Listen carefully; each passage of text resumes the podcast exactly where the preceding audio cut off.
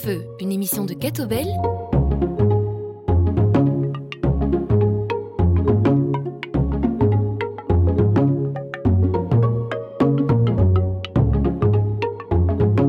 Mesdames et messieurs, bonjour et bienvenue dans Plein Feu. Plein Feu, c'est une émission produite par Catobel et diffusée sur UNRCF. Vincent Delcor au micro et de l'autre côté du micro, Frédéric Antoine. Bonjour Frédéric Antoine. Bonjour. Un plaisir de vous accueillir, un plaisir d'accueillir mon ancien professeur de journalisme à Louvain dans cette émission. Frédéric Antoine, vous êtes un spécialiste de la communication, des médias, un observateur très attentif de tout ce qui est diffusé, publié. Vous avez longtemps été professeur à l'Université catholique de Louvain. Vous êtes émérite depuis 2020. Vous gardez un cours à l'Université de Namur, mais vous êtes aussi vous-même un journaliste engagé dans le monde des médias puisque depuis 30 ans, depuis 1993, vous êtes le rédacteur en chef de l'Appel, le magazine chrétien de l'actu qui fait sens. C'est une joie de vous accueillir dans cette émission, une, une émission qui s'intéresse aux personnes. On prend le temps d'écouter, de rencontrer la personne qui est en face de nous, d'écouter votre histoire.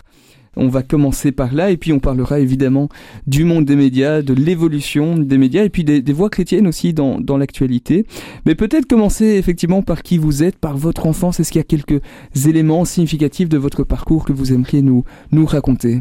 Oh, J'ai eu une enfance euh, heureuse, euh, comme d'une famille nombreuse. Euh, voilà, dans un quartier de Bruxelles qui, à l'époque, euh, était dans une commune riche, mais qui n'était pas un quartier de riches, et qui encore, est encore très champêtre et tout. Donc, on, on allait à l'école en passant à travers des champs, on croisait des vaches, etc. Donc, on, on, on était à Bruxelles. Donc, -hmm. c'était un, un, climat assez agréable pour pouvoir euh, grandir. Et c'est vrai que j'ai été assez vite euh, intéressé par les, par les médias, enfin, et par les moyens de communication en général. À la fois, j'ai très vite écouté la radio et j'ai plein de souvenirs d'événements radiophoniques euh, euh, auxquels j'ai assisté comme auditeur quand j'étais petit, mais, mais, mais qui m'ont marqué. Les, les, plus anciens peut-être? Mais euh, c'était en fait, mes, mes, parents étaient des grands auditeurs de Radio Luxembourg. Et j'ai expliqué ça dans un article que j'ai mis sur mon blog euh, au moment où, euh, à la fin de l'année passée, Radio Luxembourg, enfin les, les, patrons de RTL France ont décidé d'arrêter la diffusion en ondes longues. Euh, parce que c'était vraiment un événement. C'est-à-dire que si on écoutait Radio Luxembourg en Belgique, c'était bien parce que c'était des ondes longues. Euh, on n'était pas au Luxembourg, mais dès les années 30, on écoutait Radio Luxembourg en Belgique et, et c'était une voix différente de celle de la radio officielle qui était la radio euh, l'INR, la radio mmh. de service public en Belgique. Et mes parents, dans les années 50, 60, étaient des auditeurs d'abord de Radio Luxembourg. Euh, et donc, j'ai vécu comme ça l'un de l'autre événement ou bien des émissions. J'ai un vague souvenir. Ce sont les premières, quand, j'étais peut-être le plus petit. Et puis alors, euh, donc j'ai, eu, une, grand, une, une, grande cousine, si on veut, qui est aussi euh, entrée euh, comme speakerine, animatrice d'émission dans euh, ce qui était alors Radio Eno. Et donc, j'ai eu quelques contacts avec elle. Elle m'a mis dans les studios. Euh, j'ai rencontré des gens qui faisaient la radio à l'époque, euh, etc. Puis j'ai, j'ai été assisté le soir du dimanche à une émission qui était très connue à l'époque euh, dans les bâtiments de Flagey, etc. Donc, euh, ça m'a toujours beaucoup fasciné, mm-hmm. cet univers de la radio. Et en même temps, comment le faire techniquement Mon père un jour amené à la maison un, qui était un enregistreur de l'époque avec des grandes bandes, une énorme machine très lourde. Et tout de suite, ma question était de savoir comment on pouvait arriver à monter les sons là-dessus. Pas pas les enregistrer, mais voir ce qu'on pouvait faire avec les sons en les montant. Et donc, ça m'a intéressé très vite. Euh, par la suite, il se fait que professionnellement, mon père a, été, a reçu très vite un, petit mini-cassette. C'était les tout petits produits Philips qu'on faisait au milieu des années 60. Et je me suis un peu accaparé l'objet euh, et j'ai commencé à faire des captations, etc., etc. Et aménager quasiment un petit studio euh, dans ma chambre, faire des émissions pour moi-même, euh, voilà. Qu'est-ce que vous faisiez comme émission ah, C'était, c'était à la fois des, des, de pseudo-reportages ou bien des émissions d'animation avec euh, la musique, des commentaires, enfin juste pour, oui. juste, c'était juste pour moi. Hein. Mais donc c'était une sorte de, de, passion pour ce, ce média qui est venu à l'époque et c'est très drôle de, de voir que souvent les gens qui s'intéressent à la radio ont commencé par euh, être fascinés par elle ou à en faire. Mhm. Donc, on en parlera peut-être plus tard, mais pendant dix ans, j'ai présidé un groupe de chercheurs, le groupe français de chercheurs sur la radio, qui re- ressemble tous ceux qui en France font des études euh, universitaires ou professionnelles euh, sur la radio. Et quand on échange entre les membres de ce groupe, on voit qu'il y en a beaucoup. En fait, l'intérêt pour la radio, quelque chose qu'ils ont eu depuis leur plus tendre enfance et qu'ils ont fini par formaliser dans un projet de, de recherche euh, Mhm. et professionnel, mais qui au départ, c'était parce que euh, le média les fascinait. Quoi. Donc voilà, ça m'a fait fasciner très longtemps. Et puis aussi euh, le travail de l'écriture. On me racontait quand j'étais petit, parce que j'ai peut-être oublié que euh, je, je dictais à ma grand-mère des histoires qu'elle devait écrire pour moi. Et puis après ça, très vite, j'ai reçu une très vieille machine à écrire. On tapait avec une Remington euh, des années, je sais pas moi, 40, 50. Et j'ai commencé à faire des petits articles, à faire des petits journaux. Enfin voilà, tout ça, ce sont des choses que, que j'ai commencé très tôt dans ma vie. Euh, quand j'étais en humanité, je me suis occupé de l'histoire du, du journal de mon collège. J'ai créé un journal dans le collège. Quand j'étais, euh, j'ai commencé aux facultés Saint-Louis, mes études universitaires. Ben, j'étais responsable du journal euh, des étudiants pendant un an. euh, voilà. Donc tout ça, c'était des sortes de prémices de choses que, qui m'amenaient à, à développer intuitivement des rapports aux médias et au journalisme. Oui, j'ai eu un, petit exemple comme ça euh, qui me revient. J'ai fait, comme tout le monde, le catéchisme avant euh, la communion solennelle et la profession de foi. Et dans les séances de catéchisme, il y en avait une euh, où on disait, bien voilà, on, va, on va faire un sorte de petit spectacle, mais on va jouer comme si vous, l'un d'entre vous interrogeait des gens dans la rue et lui posait des questions sur, pour vous, c'est quoi tel élément. Et alors, tous les petits enfants dans la salle ont crié mon nom pour être la personne qui devait faire les interviews. Et j'avais, voilà, 10-11 ans, quoi. C'était inscrit en vous. Bah, bah, C'est-à-dire qu'en tout cas, visiblement, c'était ce que je montrais par rapport aux autres, Oui. vu que euh, quand ils pensaient à ce genre de- de- d'activité, c'était moi qui voyais derrière. La presse écrite, est-ce qu'on on lisait des journaux à la maison? Ah oui, donc, et ça c'était très intéressant hein, bah, pour montrer un petit peu aussi le, le- le positionnement, c'est que euh, mes parents, bah, mon père en particulier, parce que ses parents le faisaient, euh, était abonné au soir. C'était le journal qu'on lisait à la maison. Et euh, de temps en temps, il y avait euh, un prêtre de la paroisse qui passait. euh, C'était une pharmacie chez moi, donc les gens entraient, puis et, et, et- qui souhaitait venir dire un petit bonjour. hein. Et un, un jour, il est tombé comme ça sur mon père qui était en train de lire le soir avec, je crois, un de mes frères sur ses genoux ou quoi. Et il lui a dit mauvaise lecture. Voilà. Donc, euh, C'était pas la libre, hein. ah, C'était pas. Voilà. Chez mes grands-parents pa- maternels, on disait le soir est la libre, mais à la Mhm. maison, on lisait juste le soir. Mhm. Ce qui permettait d'avoir un regard, à mon avis, assez diversifié et ouvert sur l'actualité, et justement pas marqué d'un point de vue euh, idéologique trop déterminé. Quoi. Voilà. Votre premier abonnement à un journal, c'est lequel C'est quand? Moi, Ouais. euh, en fait, à un journal, euh, je me suis jamais vraiment abonné pour une raison très simple. C'est que donc, chez mes parents, il y avait un, un journal et que euh, assez rapidement, après mes études universitaires, j'ai été engagé d'abord comme correspondant pour Louvain-la-Neuve et puis ensuite, beaucoup plus largement, comme collaborateur extérieur à la Libre Belgique. Mhm. Et donc, dès que j'ai commencé à la Libre Belgique, euh, j'ai reçu l'abonnement gratuit Mhm. à la Libre Belgique, qui donc a fait que j'avais chez moi la Libre Belgique et que quand je passais chez mes parents, je consultais euh, le soir. le- j'a- J'avais les, Oui. j'avais les deux regards. À une époque, euh, ça c'est encore avant, avant, le journal La Cité faisait pas mal de promotions pour essayer d'avoir des lecteurs et des abonnés. Et donc, assez fréquemment, ils offraient des abonnements gratuits d'un mois. Et donc, c'est vrai que plusieurs fois de suite, euh, j'ai lu La Cité parce que, voilà, on pouvait s'abonner euh, gratuitement. Tout comme je m'étais fait abonner à des tas de, de, de- de médias d'information euh, étrangers, c'est-à-dire qui provenaient des, des ambassades. Mhm. J'avais fait le tour des ambassades pour leur demander s'ils avaient hein, des publications qu'ils pouvaient faire venir comme ça. Et donc j'ai reçu énormément, enfin énormément, de pas mal d'ambassades, euh, soit des, publications, soit parfois des, des- des ser- services de presse, entre guillemets. Et comme par hasard, davantage à l'époque, des ambassades du bloc de l'Est. Donc je recevais tous les jours le bulletin euh, des nouvelles euh, de l'URSS, par exemple. Ah bon euh, des publications qui venaient aussi de, de, de Tchécoslovaquie, euh, de Roumanie, des choses comme ça, notamment. Et vous compreniez toutes ces langues Mais c'était non, c'était en français. Tout était en français. Oui, oui. D'accord. Et donc, c'était aussi une façon d'avoir un regard sur un monde différent du sien, euh, pas pour se laisser directement euh, euh, persuader de ce qui était dedans, mais pour voir Mhm. qu'il y avait une autre façon de faire de l'information, que les sujets.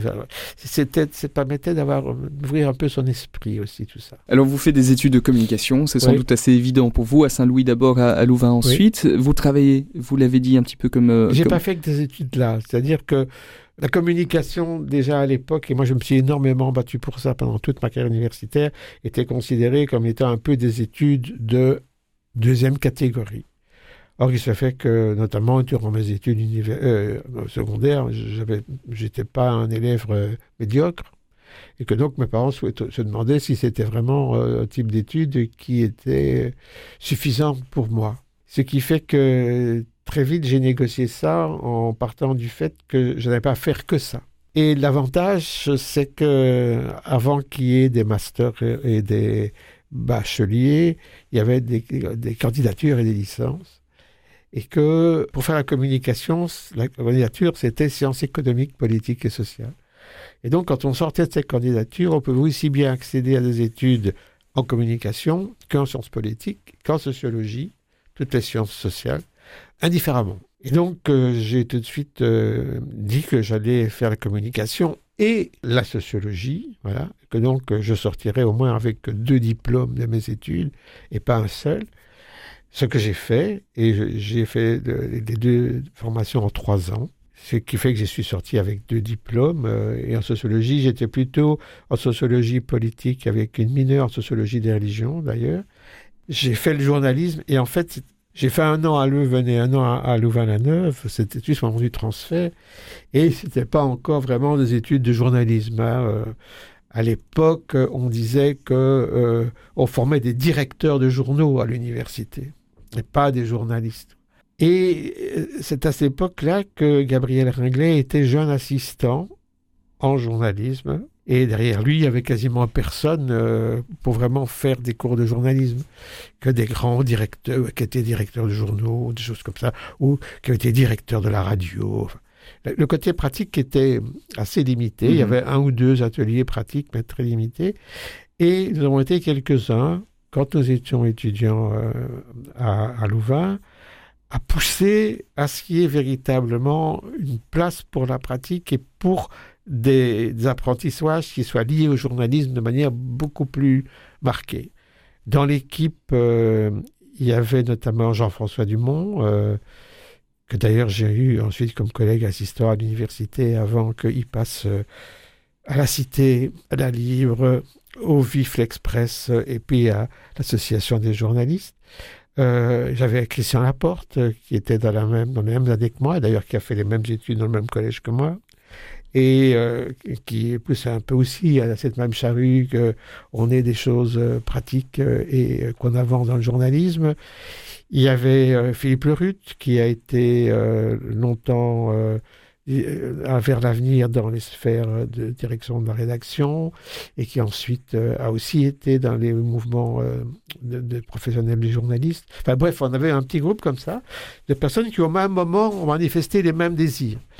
Et donc, quand on est sorti des études, euh, il se fait que euh, il y avait quasiment au même moment où j'ai commencé euh, comme journaliste, il y avait un poste d'assistant qui s'était libéré parce qu'un collègue partait en service civil, ce qui se faisait fréquemment à l'époque.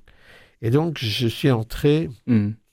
assez vite comme assistant dans mon université. Ce qui fait et avec Gabriel Ringlet, avec qui on a travaillé très vite euh, en, en symbiose, si on peut dire, on a réfléchi à développer la place du journalisme dans l'université. D'autant que lui, à l'époque, euh, était le chroniqueur religieux du journal La Wallonie, le journal socialiste de la FGTB de Liège, Gabriel Ringlet qui écrivait dedans. Et donc, il avait aussi un pied dans le côté pratique de la profession.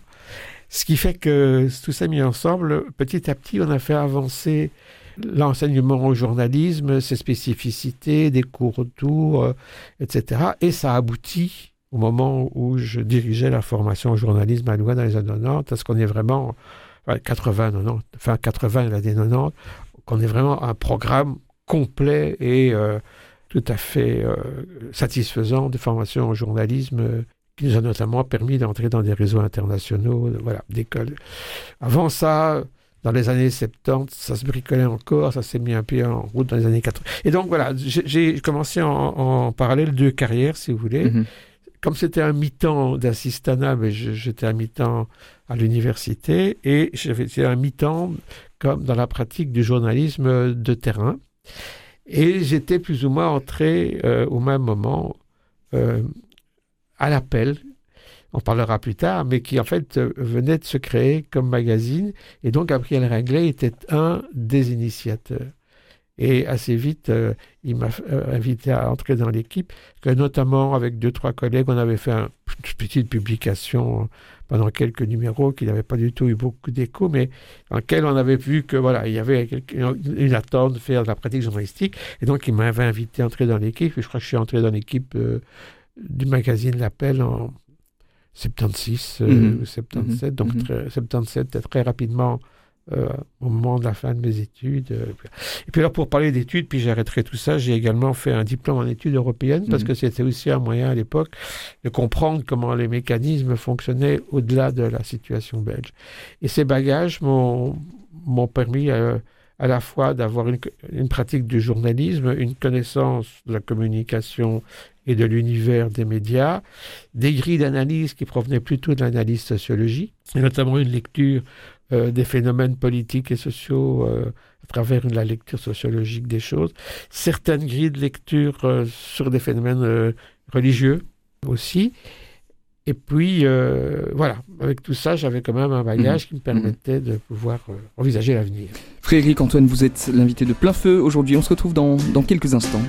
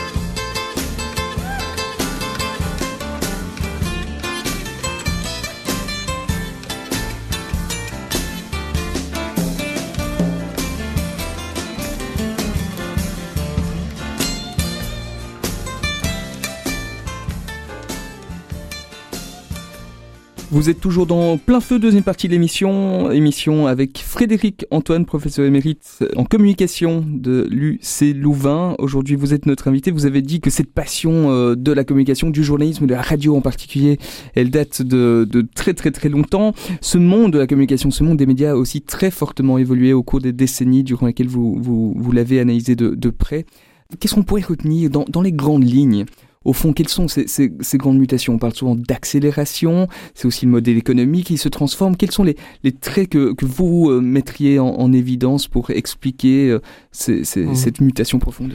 Mais je, peux, je peux peut-être en dire quelques mots parce que non seulement je les ai observés, mais je les ai pratiqués. Donc j'ai fait du journalisme à la libre euh, pendant euh, près de 30 ans, en fait, des, fin des années 70 jusqu'à vers 2007-2008. Euh, j'ai aussi fait de la radio, j'ai fait un peu de radio comme collaborateur à l'époque, ce qui était Bruxelles 21, c'est-à-dire les émissions bruxelloises à l'RTBF. J'étais un peu correspondant pour eux pendant quelques années. Et puis alors, quand les radios libres sont arrivées, euh, j'ai créé la radio de l'association des comités de quartier de la commune d'Ucle, euh, qui était une radio qui avait la particularité de d'émettre que le lundi et encore essentiellement, théoriquement, entre 5h et 8h du soir le lundi, et un peu parfois le lundi matin. Et qui existait à l'époque des radios pirates. C'est une des premières radios qui a émis sur euh, Bruxelles et qui a émis jusqu'en 2010.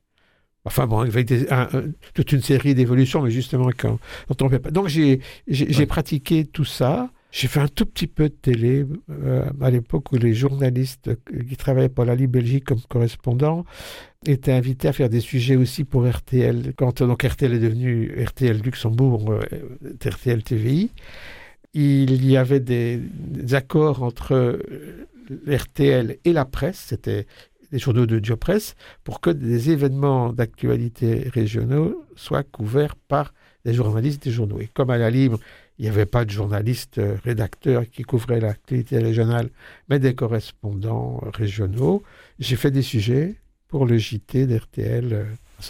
Donc j'ai fait un petit, j'ai regardé un petit peu, un petit peu tout partout. Une connaissance pratique et théorique donc oui, aussi. Voilà. Ouais. Et de l'autre côté, ben voilà, je l'enseignais, puis ouais. j'avais le regard dessus. Donc, ouais. euh...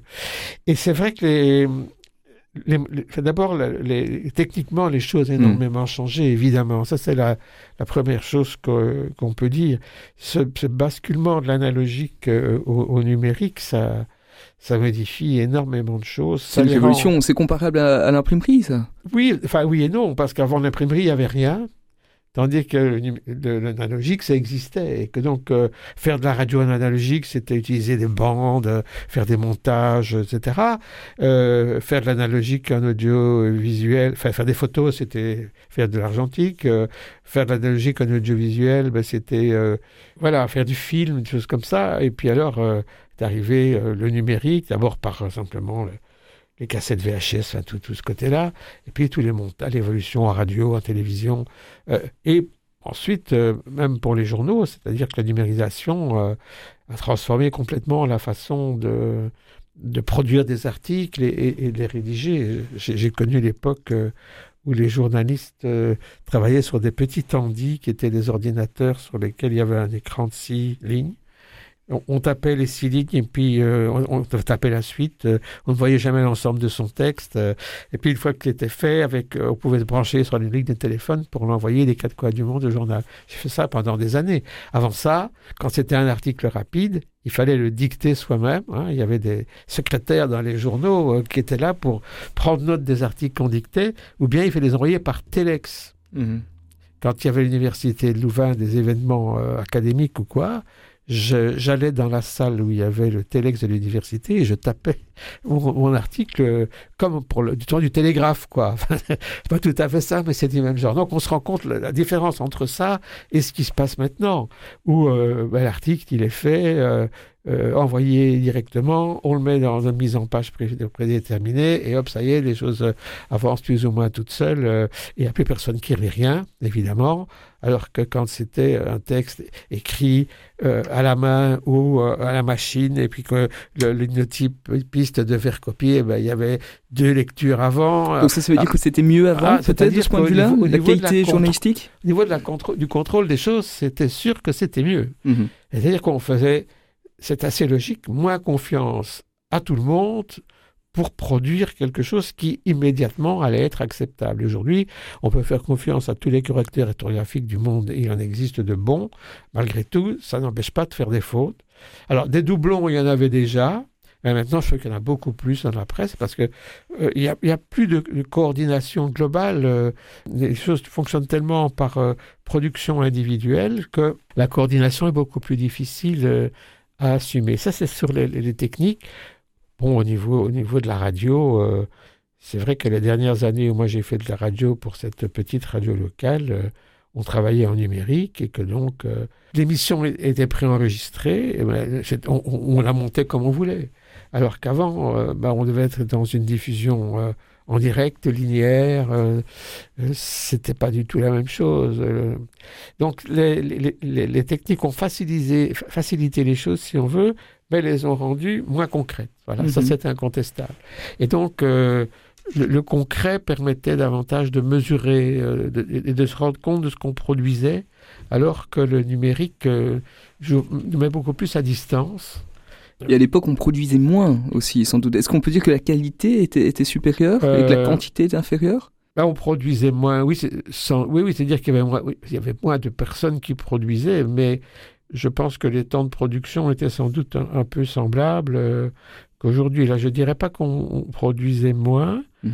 Euh, en tout cas, c'est, oui, c'est-à-dire que oui, par exemple, bah, c'était rare que quand on enregistre préalablement une émission, on dise on va mettre la musique après coup. Mm. et mm. donc on, avait, si l'émission faisait une heure, eh bien on faisait un enregistrement complet d'une heure. Maintenant ici avec les techniques, il suffit d'arrêter ce qu'on a préenregistré, de coller le morceau de musique. Donc les c'est vrai que c'est vrai qu'on produit plus, on, on, ça prend moins de temps. Maintenant, euh, je. Mais à l'écrit sur Internet, par exemple, on voit une profusion d'articles. Ça, c'est vrai. Oui, oui, ça aussi. Je crois, il y malgré, tout, le journalisme était plus avant de l'artisanat. Mhm. Et aujourd'hui, euh, ben, on est moins dans l'artisanat. Peut-être que, par contre, euh, on dit souvent que le problème des sociétés industrialisées, c'est qu'il y a une, une séparation des tâches qui fait que quelqu'un qui produit quelque chose n'est jamais euh, en train d'être euh, en contact avec l'ensemble de la chaîne de production. Donc, euh, comme un ouvrier sur une chaîne de montage, ben, il travaille sur une pièce, mais il ne sait pas finalement ce qui se passe avant et il ne sait pas à quoi ça va aboutir à la fin. Et je crois que ça, c'est ce que le numérique et les technologies actuelles ont permis de, de produire, c'est d'arriver à ce que la personne qui est l'auteur soit en fait quasiment le producteur de l'ensemble de la chaîne. Et que donc euh, il n'y ait plus d'autres intermédiaires ou d'autres acteurs que lui. Et donc maintenant, il en est responsable totalement. Alors qu'avant, cette responsabilité était davantage euh, partagée. Aujourd'hui, le journaliste est là à toutes les étapes et euh, c'est à lui de faire en sorte que le produit fini soit de la qualité que, que l'on attend.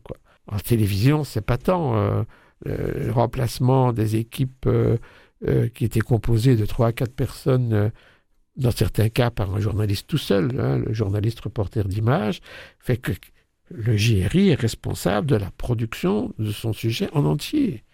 Alors qu'avant, ben, il y avait le preneur de son qui devait prendre le son, il y avait euh, l'éclairagiste qui faisait en sorte que c'était euh, qu'on voyait l'image convenablement, euh, il y avait un caméraman qui ne pensait qu'à prendre des images, et puis une fois que tout ça a été fait, ça allait chez une monteuse ou un monteur. Et puis après ça, il y avait encore un travail de post-production possible. et donc aujourd'hui, tout ça est ramassé à la fois sur une seule personne, mais aussi, et ça c'est moins positif sur un temps beaucoup plus court. Mhm, mhm. Aussi avec les contraintes économiques. Hein, vous, vous, connaissez bien aussi le, le, mode de fonctionnement, la fragilité des systèmes économiques euh, des, groupes de presse, avec le fait bah, que, que euh, il y a de plus en plus de contenu gratuit et donc peut-être de moins en moins de gens qui sont prêts à payer pour un, contenu de qualité. Est-ce qu'une presse de qualité, euh, c'est encore possible sur, sur le long terme? Alors, la question des, produits gratuits ou pas, ça c'est lié à tout ce qui est la numérisation des, contenus d'information via l'Internet. Euh, c'est une question importante qui est liée au journalisme, mais c'est d'abord une question d'entrepreneurs de presse euh, et d'entreprises de presse. Est-ce que finalement tout ça amène à ce que la qualité soit meilleure ou pas? Ben, C'est-à-dire que soit on est dans un modèle payant, soit on est dans un modèle gratuit. Si on est dans un modèle gratuit, qu'est-ce qui fait qu'on peut continuer peut-être à faire du gratuit? C'est de trouver un financement en dehors d'une contribution par l'utilisateur final, le, lecteur, l'internaute, l'auditeur. Et d'où vient ce financement? Ben, Il vient, dans la plupart des cas, de la publicité. Et donc, euh, la gratuité des médias, sauf quand on est un média public, c'est parce qu'on a un financement qui vient de la publicité. Et donc, attirer les publicitaires, sur, sur les médias en ligne, ça se fait au nombre de clics qu'on mesure. Euh, le, nombre de gens qui sont sur un, sur un, contenu et donc le montant qu'on va pouvoir demander pour la publicité, ben forcément, le nombre de clics, euh, ça fait qu'il euh, faut que les gens soient attirés par le contenu. Autrement, ils ne cliquent pas. Et donc, je trouve que ça, ça a vraiment perverti le système. Ça fait longtemps que je me dis que je vais écrire là-dessus, mais je n'ai pas encore eu l'occasion de le faire parce que je voudrais un peu pouffiner ça, mais pendant toute ma vie euh, de prof et de praticien de l'écriture journalistique, j'ai toujours dit aux étudiants, dans un titre, il faut qu'on ait l'info essentielle. C'est-à-dire que si on n'a pas la réponse au, fameux 5W, hein, qui, quoi, quand, où, pourquoi en anglais, mais euh, on doit avoir la réponse aux, essentiels d'entre eux. Au moins qui, quoi, euh, qui, quand, qui, quoi, essentiellement au moins ça. Voilà. Qu'on sache que l'info essentielle passe par le titre, qu'on la répète avec un côté un petit peu plus accrocheur dans le chapeau, où on ne dit pas tout, et puis comme ça, les gens lisent le texte. Aujourd'hui, dans un système où on cherche à avoir le clic, on ne met plus l'info essentielle dans un hmm. titre. En tout cas sur Internet, hein. ça c'est une révolution. sur Internet, donc quand on clique, jamais. Ce qu'on met, c'est de la non-information c'est une question. C'est, on va vous dire après de quoi il s'agit, mais on vous dit pas dans le titre. Et vous devez cliquer pour avoir l'information. Donc ça, c'est un renversement complet du système où on pousse les gens à faire des démarches euh, de curiosité, mhm. parce que c'est ça qu'on va comptabiliser. Alors, si on est avec des médias euh, qui fonctionnent avec un financement par l'utilisateur, ça, ça change un peu les choses. Hein. Euh, et on voit bien que le problème d'Internet, c'est qu'on a commencé par un modèle où tout est gratuit et que c'est à partir des années 2010 environ que les, patrons des médias se sont dit, oui, mais quand même, on se rend compte, la publicité, elle n'est pas là comme on l'espérait. Elle est en partie euh, sur euh, les GAFAM, etc. Et quand elle est sur Internet, elle nous rapporte beaucoup moins que si elle était dans le support papier. Et donc il faut réduire la place des, gratuits sur le web. Ben, donc il faut essayer d'avoir une autre source de financement que ce qui vient du gratuit, et la pub, et donc, il faut faire payer les gens. Quoi, hein. Alors, si les gens payent, effectivement, là, euh, ben, c'est parce qu'ils sont intéressés par le contenu, non pas parce qu'ils sont curieux de savoir ce qui se cache derrière un titre accrocheur. Quoi. Et donc, là, on est dans un modèle qui commence à retrouver une légitimité de rapport entre la qualité de l'information et euh, mhm. l'attente euh, du lecteur. Et ce modèle, il est en train de se mettre en place à l'heure actuelle, mais c'est pas encore gagné, quoi. Sur Internet, c'est clair qu'il y a des types de médias qui ont beaucoup de difficultés à avoir des abonnés payants sur Internet. Et puis, euh, il y a aussi des médias, des médias qui, ça c'est l'autre question, ne sont pas uniquement sur Internet, mais qui doivent conserver euh, une euh, édition papier parce qu'une partie de leur audience est intéressée par un support papier. Le troisième élément qu'on peut évoquer, puis je crois que je vais arrêter de ce côté-là, c'est que Internet a aussi modifié quelque chose, c'est que dans beaucoup de cas, la logique même d'édition n'existe plus sur Internet. Quand on fait euh, un journal, quand on fait un magazine, euh, une émission de radio, on organise les contenus d'une certaine manière. On les hiérarchise, euh, on fait pour ce qu'on appelle les, médias écrits un chemin de fer dans lequel euh, on organise l'ordre des rubriques. ensuite, on va déterminer ce qui va dans chaque rubrique, la place qu'on va y accorder, l'importance, etc. Et tout ça fait le produit mis en page. Et la, la mise en page révèle un petit peu la volonté éditoriale du média. Quand on est sur Internet, en fait, on consomme article par article, très souvent. Et donc, un article chasse l'autre. C'est l'actualité qui fait qu'un article vient après l'autre. Et c'est plus la hiérarchie de l'importance de l'information. Donc, finalement, tout se vaut. Et euh, un fait divers euh, va prendre autant de place qu'un euh, événement politique ou un drame écologique. c'est pas grave, tout, vient à la queue leu. Alors, bien sûr, il reste pour toute une série de médias ce qu'on appelle le réplica, qui est la même version que la version papier, mais sur Internet, et donc on peut la feuilleter, on peut aller voir les textes. Mais ça, c'est pour les gens qui vont lire la version réplica. Tous ceux qui font de la consommation des médias en ligne euh, immédiate, ils n'ont pas du tout ces éléments-là qui étaient les autres données qui faisaient euh, l'importance de l'information journalistique, mhm. la sélection d'informations et la hiérarchisation des contenus. Et ça, on n'en trouve plus que dans les supports papier, s'il y en a encore, et dans les réplicas. Est-ce que pour soutenir les rédactions, une intervention financière plus importante des pouvoirs publics, c'est une piste qui vous semble intéressante ou, au contraire dangereuse? Ça, ça, peut aller dans les deux sens. Moi, je, ne pense pas à la dangerosité du type euh, l'influence du politique sur les contenus. Ça, je ne crois pas que ce soit quelque chose qui, dans nos pays, à nous, soit un risque. Je pourrais dire la meilleure preuve, c'est qu'il existe un audiovisuel public. Parfois, on peut lui, adresser des reproches. Dans les années 70, 80, euh, le reproche euh, traditionnel des partis de droite était de dire que la RTBF était un média gauchiste. Euh, en Flandre, on a l'autre dit que la VRT était le média du CDNV. Je pense qu'à l'heure actuelle, on ne peut plus le dire et que donc euh, D'ailleurs, ce n'est plus l'organisation politique euh, qui détermine la structure des, des, instances à la RTBF. Il ne faut plus avoir une carte de parti pour euh, être journaliste. Tout ça, c'est un autre monde. Donc, il y a un média public qui existe du côté francophone, c'est la RTBF, avec malgré tout cette tendance à faire un peu du commercial parce qu'une partie de ses recettes proviennent de la publicité, mais qui autrement essaye d'être au service de tout le monde. Alors on pourrait dire qu'il faudrait une presse publique.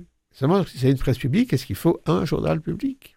Ou est-ce qu'il faut que l'État ait davantage euh, les structures en place? Je pense que ça, devrait être une, ça la solution, parce que le mhm. média public Finalement, il n'y aurait plus qu'un journal d'État. Enfin, il y en a un, c'est le moniteur, mais hmm. il ne il sert pas à faire de l'information. La diversité des, marques est importante. Mais ça, hein. c'est important. Oui. Hein. Frédéric Antoine, vous êtes toujours l'invité de plein feu. On se retrouve pour une troisième et dernière partie dans un instant.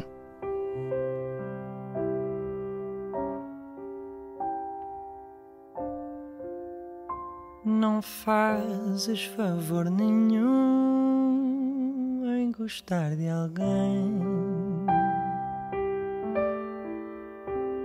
Nem eu,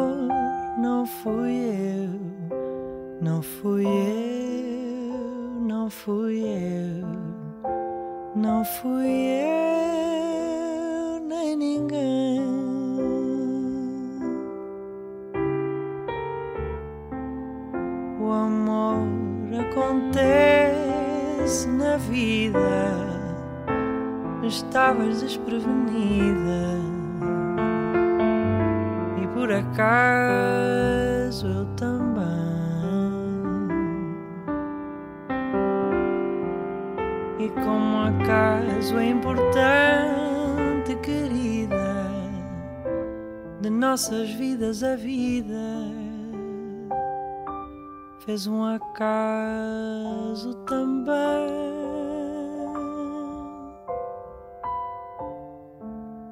Não fazes favor nenhum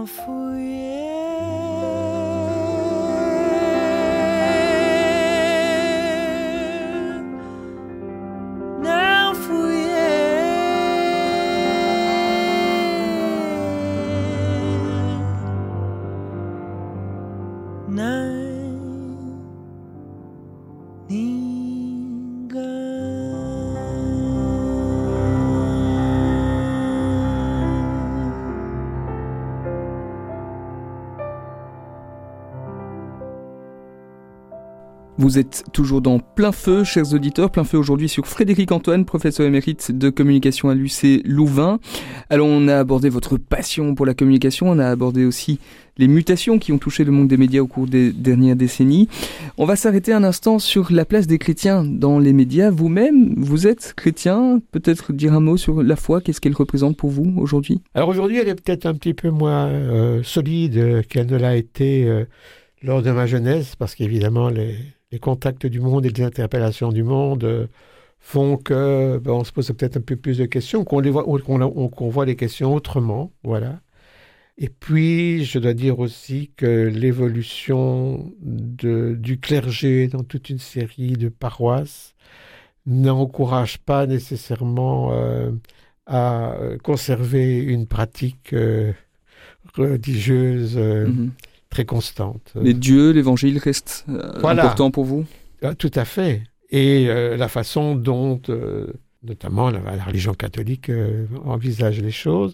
Mais dans la vie euh, quotidienne, c'est pas toujours. euh, certaines choses posent question, c'est évident. Voilà. Mais voilà, je suis tout à fait présent Mhm. dans le monde euh, chrétien et, et je ne renie pas euh, le fait que l'Église catholique.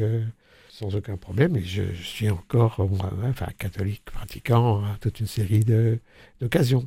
Est-ce que les catholiques conservent euh, une voix, un poids dans les médias aujourd'hui? Qu'est-ce que vous diriez, Frédéric Antoine? Je crois que la- le positionnement des catholiques pose question. Et c'est notamment lié au fait que, quantitativement, indépendamment des, des- des catholiques euh, sociologiques, qui sont les personnes qui ont été baptisées un jour, les personnes qui se retrouvent euh, de manière relativement claire dans la foi catholique bah, sont moins nombreuses euh, qu'avant. Alors que je pense, et ça c'est ma conviction profonde, qu'il y a énormément de gens qui sont en recherche, qui sont en questionnement, qui sont prêts à, découvrir des choses, euh, etc. Mais je pense que la manière dont l'Église catholique aujourd'hui les présente ne les rend pas particulièrement attrayantes pour toute une partie euh, de ce public-là. Vous êtes justement spécialiste de, de la communication. Quel conseil donneriez-vous Ah, à, à l'Église, aux si évêques euh, Mais au début des années 2000, j'ai écrit un bouquin qui s'appelait Le grand malentendu. Et le sous-titre, c'était L'Église a-t-elle perdu la culture et les médias? Mais je pense que ce que j'avais écrit à l'époque, euh, je pourrais en partie encore l'écrire aujourd'hui.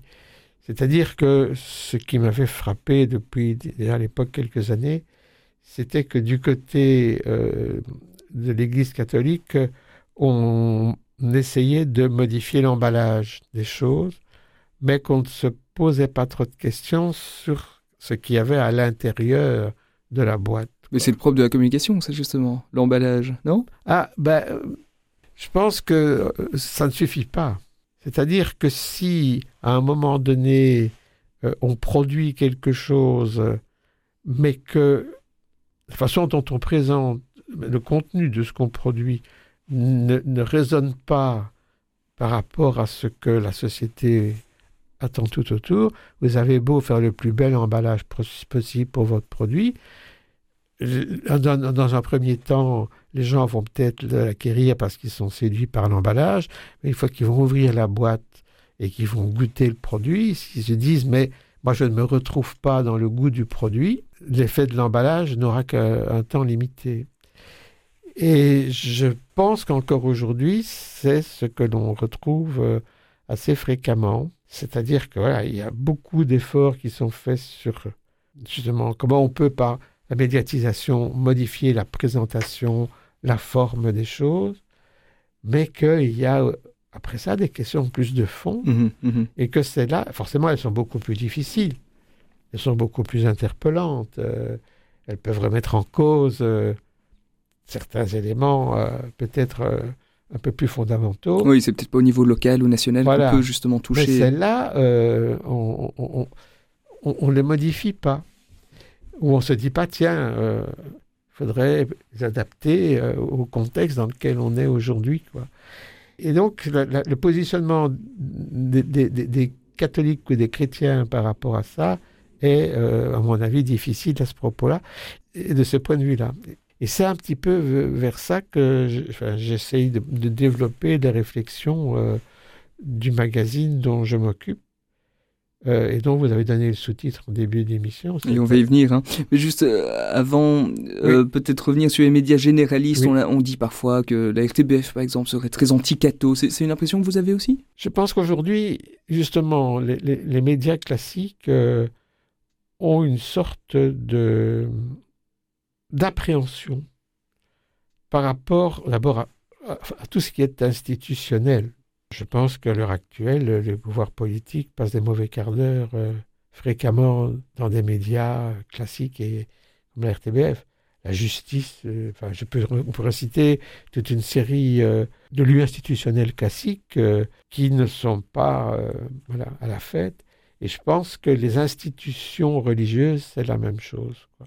Parce que quand on dit euh, l'Église catholique, euh, la RTBF pourrait être anti-catholique, je crois que la RTBF peut se poser des questions par rapport à l'institution Mhm. Église et la façon dont elle fonctionne et ce qu'elle représente et son poids et son influence et le décalage entre le discours et la pratique. euh, euh, regardez ce que je, je vous dis, mais ne faites pas ce que je fais, enfin des tas de choses comme ça. Et, et c'est là-dessus que je pense, et, et que donc le grand malentendu que j'évoquais il y a 20 ans, ben, il est encore plus présent à l'heure actuelle. Avec le risque alors que, que la beauté du message de l'évangile ne soit Voilà. plus au- au- entendue. Voilà. Mais c'est parce que Mhm. c'est pas ça qui est porté d'abord, quoi.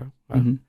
Et alors la difficulté, évidemment, c'est que ce message-là, ben, il faut, si on le porte en lui-même, il va susciter le même type de réaction que si c'était une parole qui provient d'une secte, enfin, en disant, mais bon, ça c'est un, un discours tout fait, euh, etc.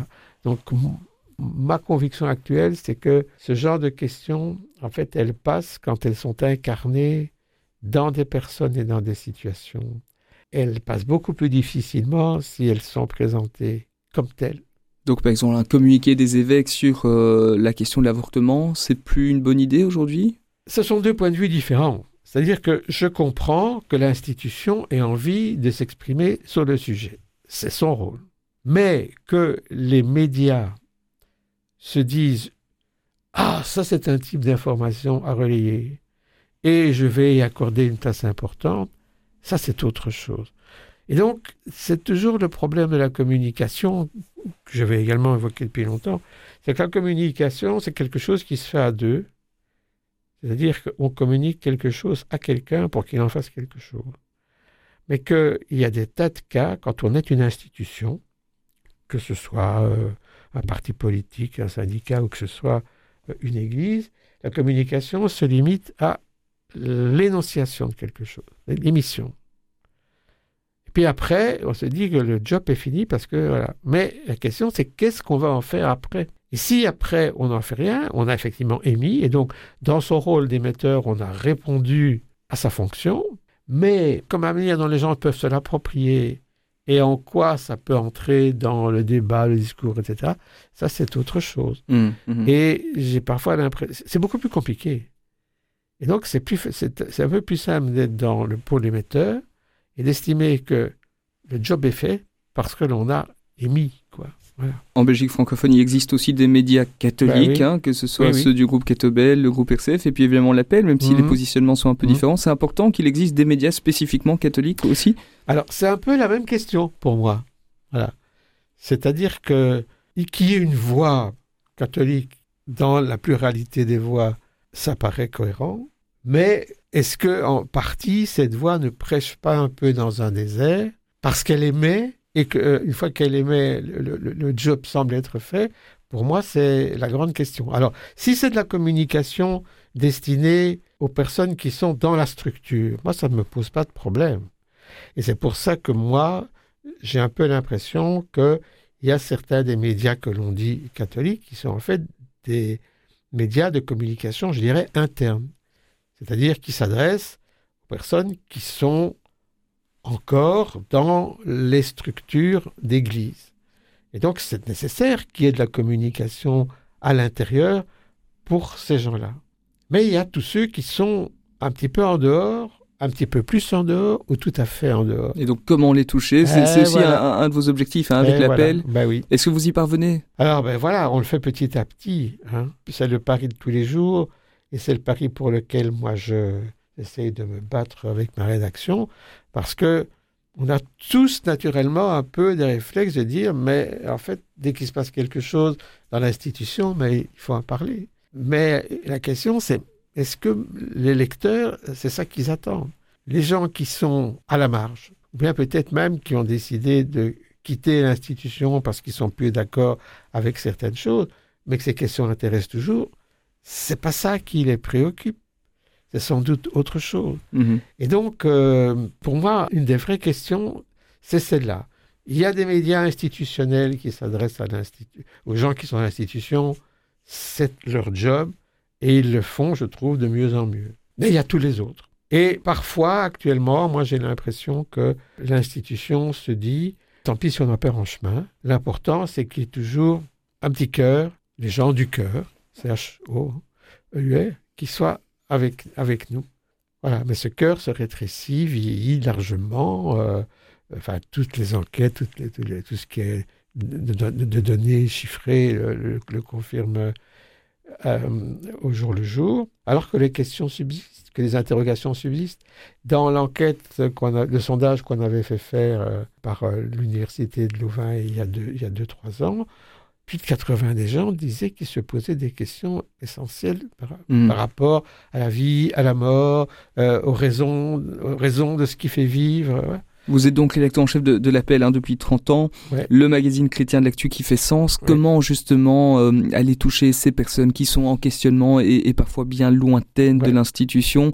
Euh, Par quel type de choix d'articles Par quel type de Mhm. traitement? Quelles sont les, les astuces qui sont les vôtres? Ah, si je pouvais les donner, ce serait facile. mais Je crois d'abord que la première question, et c'est un peu grave de le dire à l'heure actuelle, c'est de savoir si on peut arriver à, à s'adresser à un public très large en gardant le mot chrétien dans l'identité. Ça se pose pour un magazine, mais ça, ça s'est posé pour des tas d'institutions euh, de ce qui était avant le pilier catholique. Le fameux C, est-ce qu'on le garde Voilà, ou pas? Et qui ont décidé de ne pas le conserver. Dans certains cas, ça reste dans leurs fondamentaux, mais plus dans leur identité euh, exprimée. Et dans certains cas, pour penser à un célèbre parti politique, à l'heure actuelle, ce parti déclare clairement qu'il n'a plus de lien avec les fondements euh, qui pouvaient être des types euh, philosophiques, religieux, de, quels qu'ils soient. hein. Donc, euh, cette question de- de- d'expression, enfin, de présence de cette identité, c'est vraiment interpellant. Et nous sommes en train de réfléchir là-dessus, par Mhm, exemple. mhm. L'étiquetage est tel que ça pose à certains moments la possibilité d'aller rejoindre. L'autre chose, c'est que C'est rejoindre. que pour certains, c'est un obstacle, c'est Oui. ça Mhm. L'autre chose, c'est que rejoindre, c'est pas convaincre. Le but, c'est pas d'aller chercher des gens pour les ramener au bercail.